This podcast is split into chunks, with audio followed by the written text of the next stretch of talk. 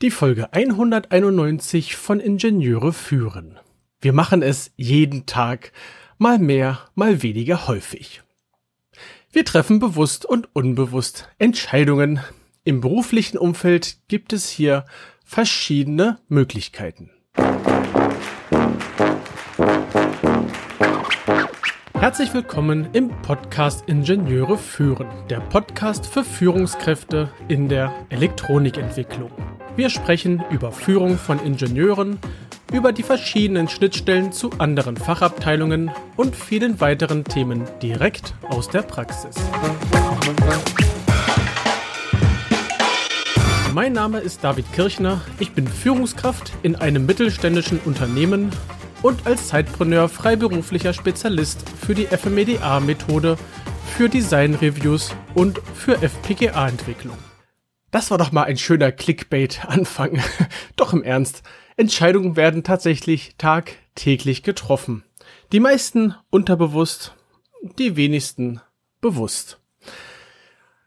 Und es gibt in verschiedenen, ähm, ja, ich sag mal, verschiedenen Studien und ähnlichem eine Anzahl von täglichen Entscheidungen, die dort gezählt, gemessen, äh, geschätzt wurden. Und da heißt es, dass wir täglich ungefähr 20.000 Entscheidungen treffen. Jeder von uns. Das bedeutet also, dass jeder von uns etwa drei Entscheidungen pro Sekunde fällt. Und dank unseres Unterbewusstseins sind zum Glück die meisten automatisiert.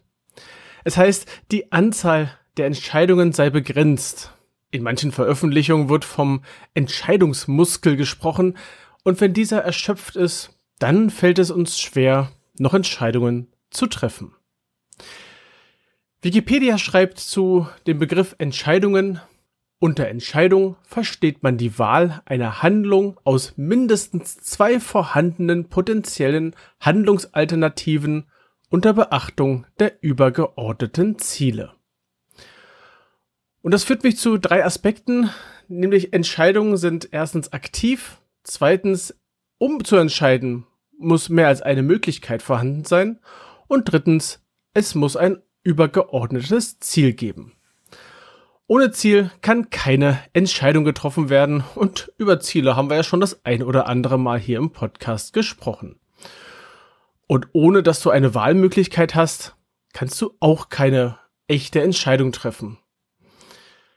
Wir treffen Entscheidungen im Berufsleben als auch im Privaten und vom Privaten möchte ich heute mal absehen. Bleiben wir also einfach beim Berufsleben.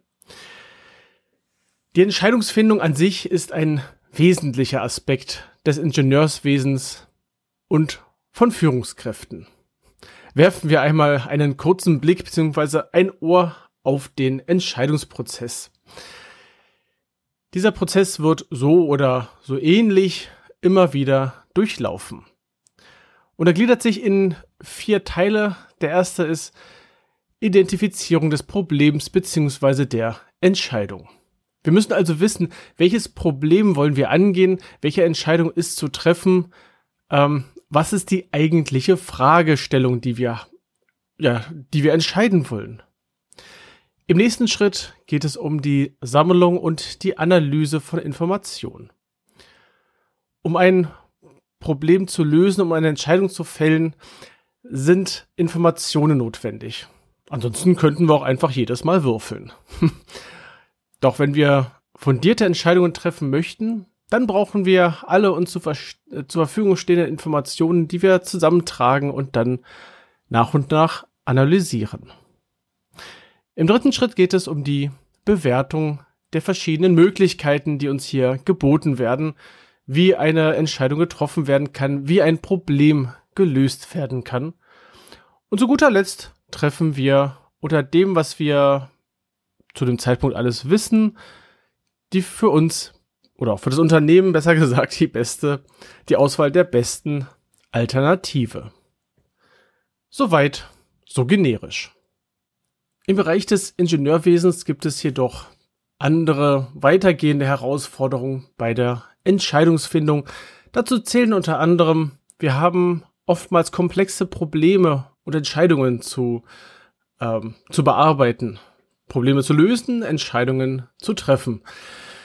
Und wir haben sehr häufig ungewisse oder unvollständige Informationen, die wir, ähm, wo wir nicht mehr haben, wo wir uns darauf verlassen müssen, dass diese Informationen, die wir jetzt gekriegt haben, ausreichen, um eine Entscheidung zu fällen. Oftmals haben wir verschiedene Stakeholder mit am Board, die unterschiedliche Interessen und unterschiedliche Ziele haben. Als Elektronikentwickler hast du vielleicht einen Teamleiter und dann auch noch den Gruppenleiter und dann noch einen Abteilungsleiter. Wenn es ganz schlecht läuft, haben alle drei unterschiedliche, ähm, nennen wir es mal Ansichten.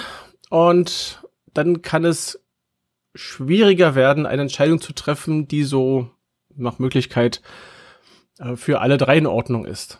Ja, und oftmals haben wir auch noch als äh, Entwickler, als Entwicklerin, auch als Teamleiter Zeitdruck und wir haben nur eine begrenzte Menge an Ressourcen. Das führt uns zu, ähm, ja, zu anderen Herausforderungen im Bereich der Entscheidungsfindung.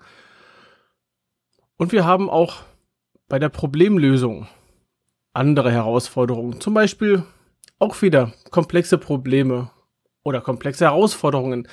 Wieder die mangelnden Ressourcen. Wir haben Anforderungen, die sind dringend.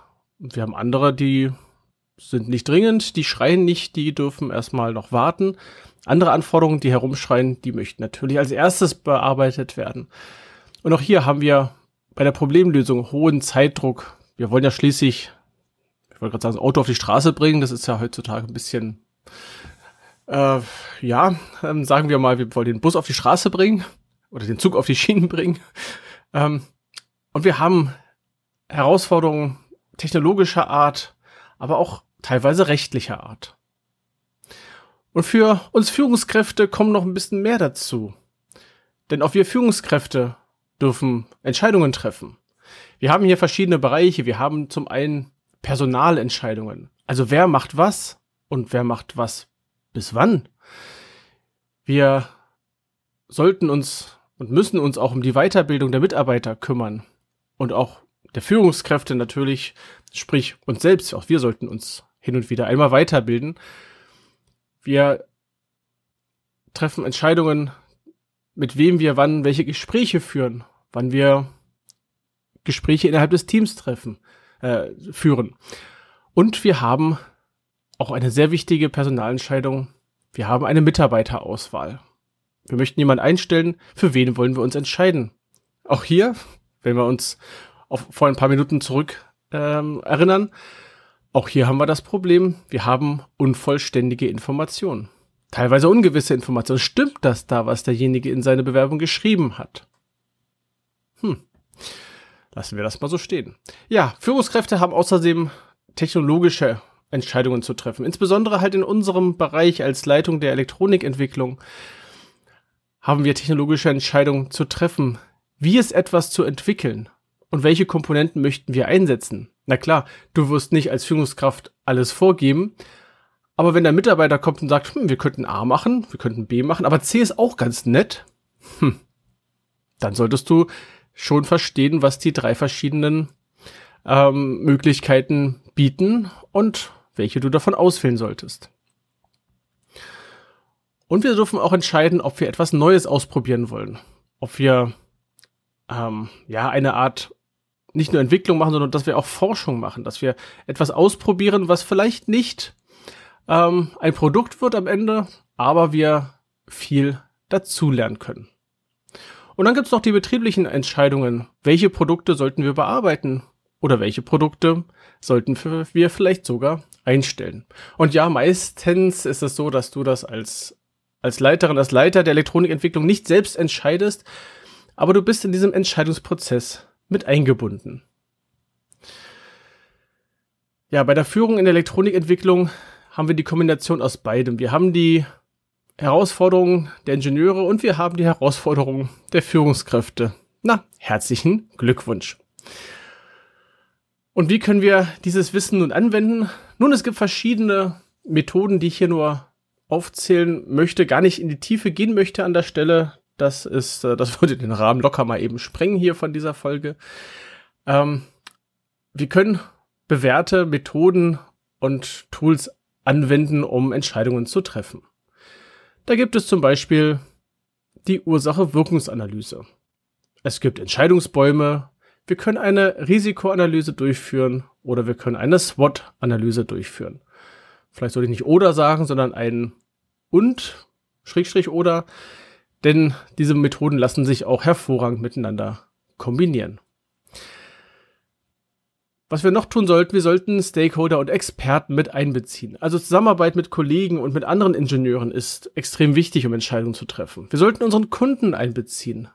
Die anderen Personen, die in der Firma etwas zu sagen und vielleicht auch zu entscheiden haben sollten, mit einbezogen sein. Wir benötigen Beratung von Experten aus anderen Fachgebieten, um fundierte Entscheidungen treffen zu können. Ja, dann haben wir auch noch neben der Einbeziehung von direkt dem Wissen von anderen Personen kreative und innovative Ansätze, wie zum Beispiel Brainstorming-Techniken. Wir sollten auch ein bisschen Prototypen bauen und experimentieren und, wie man so schön sagt, out of the box denken. Und zu guter Letzt ein wichtiger Punkt, kontinuierliche Verbesserung und das Lernen. Wir sollten aus unseren Erfolgen und aus unseren Misserfolgen, sofern es denn mal welche gibt, ähm, die sollten wir analysieren und daraus lernen. Was funktionierte gut, was funktionierte nicht ganz so optimal. Wir dürfen uns Feedback einholen, wir dürfen Feedback geben, nur dadurch können wir uns auch verbessern, dadurch können sie andere verbessern und wir sollten uns immer fleißig fort und weiterbilden. Ja, meine Schlussfolgerung, die Entscheidungsfindung und damit im Zusammenhang die Problemlösung sind wichtige Fähigkeiten für Ingenieure. Wir sollten bewährte Methoden und Tools verwenden, wie die Einbeziehung von Stakeholdern und wir sollten auch kreative Ansätze verfolgen und kontinuierliche Verbesserungen regelmäßig durchführen. Das Ganze kann den Ingenieuren und Ingenieuren helfen, effektiv Entscheidungen zu treffen und komplexe Probleme zu lösen. Soweit mein Beitrag heute zum Thema Entscheidungen. Es war eine hervorragende Entscheidung, dass du bis zum Ende zugehört hast. Ich freue mich sehr und ich hoffe, dass auch etwas für dich mit dabei war. Wenn dir die Folge gefallen hat, dann gib mir doch gerne Feedback, auch gerne mit Themenvorschlägen, über was ich vielleicht sonst noch in diesem Podcast sprechen sollte. Verbinde dich in LinkedIn mit mir und schreibe mir über diesen Kanal, aber du kannst mir auch gerne einfach eine E-Mail schicken. Empfehle auch gerne diesen Podcast weiter an deine Kolleginnen und Kollegen und ich freue mich, wenn es dir möglich ist, über eine 5-Sterne-Bewertung auf Apple Podcasts und auf eine Rezension. Meine Newsletter sowie weitere Informationen findest du in den Show Notes unter eb-dck.de slash if191.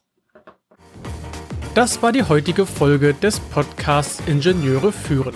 Ich danke dir ganz herzlich fürs Zuhören. Nutze das Wissen und die Tipps, um deinen Arbeitsalltag zu vereinfachen und zu verbessern.